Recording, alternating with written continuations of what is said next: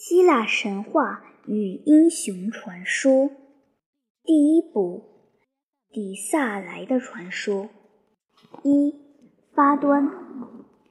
在古代的时候，有一个国王，名为埃俄罗斯的，在底萨莱统治着。底萨莱是产良马的区域，他有七个儿子。按照当日的习惯，全部散到世界各处去寻求他们的幸福。他还有五个美貌的女孩子，也都嫁到了邻邦的王子。所有埃俄罗斯的孩子们，在他们所到的地方，全都发达著名。神道们起初是帮助他和他的诸子们的，因为他乃是正直的丢卡利翁的儿子。但他们之中却有几个因富贵而产生了傲慢之心，乃为神道们所怒，不得善终。这里没有时间将所有的埃俄罗斯的子孙们的故事一一的叙说出，只能说到那些曾为希腊的歌者所歌咏的不朽的英雄们。二，艾洛伊斯的二子。埃俄罗斯的女儿卡内斯从小便异常的爱孩，有许多次，她在宫苑中和游女玩着时，常捉空离开他们，独自在海岸上漫游着，如梦的看着前推后拥的绿波，他的心随着滚滚滔滔的海水而巨远。当他成了人的时候。海的魔力格外使他感到波涛的消逸，如一个情人在他耳朵边低声的、温柔的祈请着。有一天，他心中充满了无名的希求，俯下身去，静默他的白臂于连连的潮水中，仿佛他渴望要将蓝色的盐水拥抱在他怀中一样。然后突然的，他惊觉到海中乃另有双臂来迎着他，更有别一个心胸贴在他的胸前，噗噗地跳着。于是他沉入一场幸福的梦中。当卡内斯神智恢复时，他正独自躺在海边上，暮色很快包裹了一切，推拥跳跃的浪沫，鬼似的白，包围于他的足上。远远的无垠的海波上，逐渐暗下来的暗影之下，他还能听见驷马奔驰的声音，还能看见一架车，车上有一位挺立的人，他似比常人更为高大，手中高举着一具巨大的三股叉，如月光似的在暮色中熠耀着。他那时才知道，刚才和他在一处的乃是波塞冬他自己。便快乐而战栗地回到了他父亲的宫中。过了不久，国王家卡内斯嫁给一位勇猛的酋长艾洛伊斯为妻。但当他生了他的一对头子时，外间不久便谣传说他所生的一对双生子乃是一个神道生的，因为这一对孪生的男孩子相貌异常的相同，没有一个人能分别得出。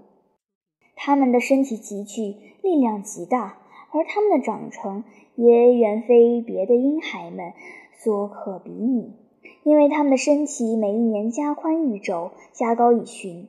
兼之，他们具有种凶猛、骚动、不驯的精神。于是，艾洛伊斯和他的百姓们都惧怕那么大的孩子。他默念着，在事情不曾更坏之前，要将他们置于死地。但卡内斯从他偶然说出的一句话中猜出了他的意思，便哭求他赦免了他的儿子。他承认说，他们虽不是他的孩子，实在是波塞冬的。艾洛伊斯听了这话，恐怕这位海王的愤怒，便不敢加害于他们。这两个孩子名字是俄托斯及厄菲阿尔特，在他的宫中养育了九年。外边人称之为艾洛伊斯的儿子，从了他们假父之名。但当他们九岁之时，已是体阔九肘，身长九旬。在那时，俄托斯和厄菲阿尔特以以为他们自己那么伟大有力，足与天神们相齐肩，于是他们蠢蠢地与天神们为敌。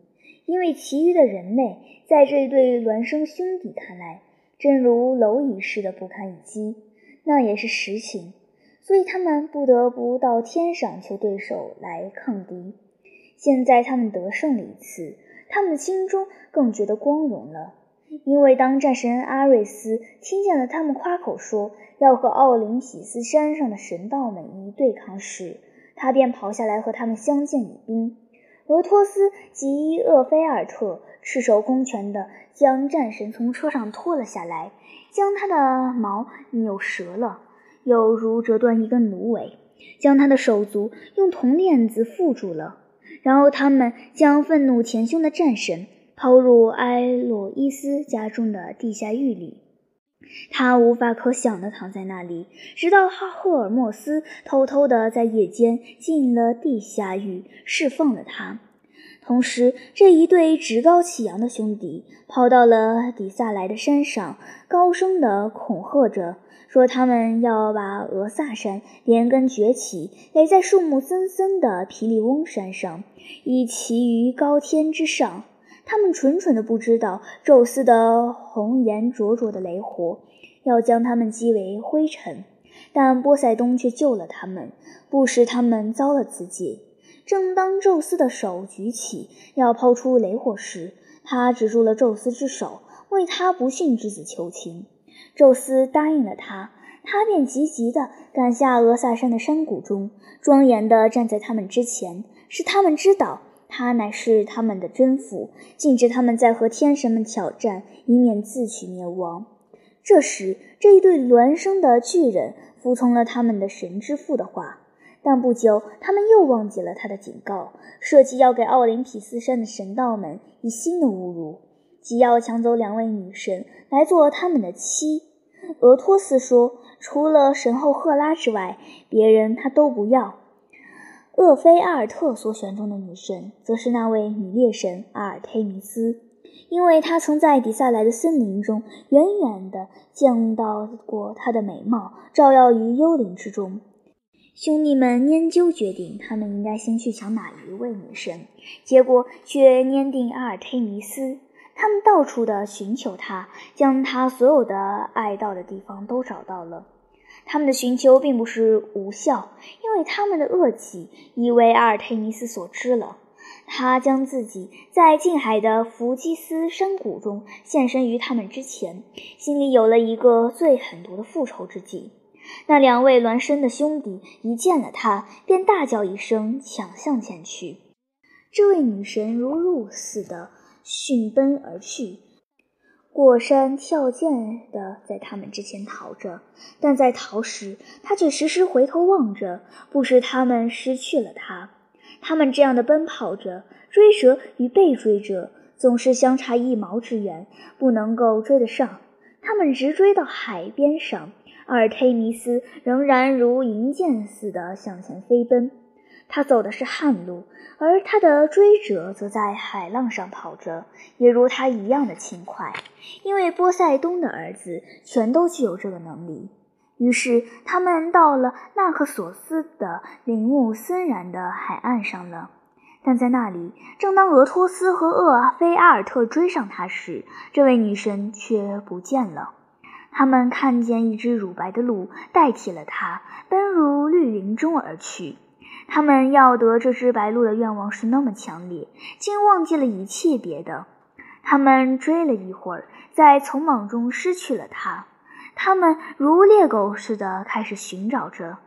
突然的，他们俩各自看见那只白鹿立在他们之前，望着他们，但他们却不曾注意到，正站在他们之前的乃是自己的兄弟厄托斯和厄菲尔特，同时抛出了矛。但在那一瞬间，白鹿却消失不见了。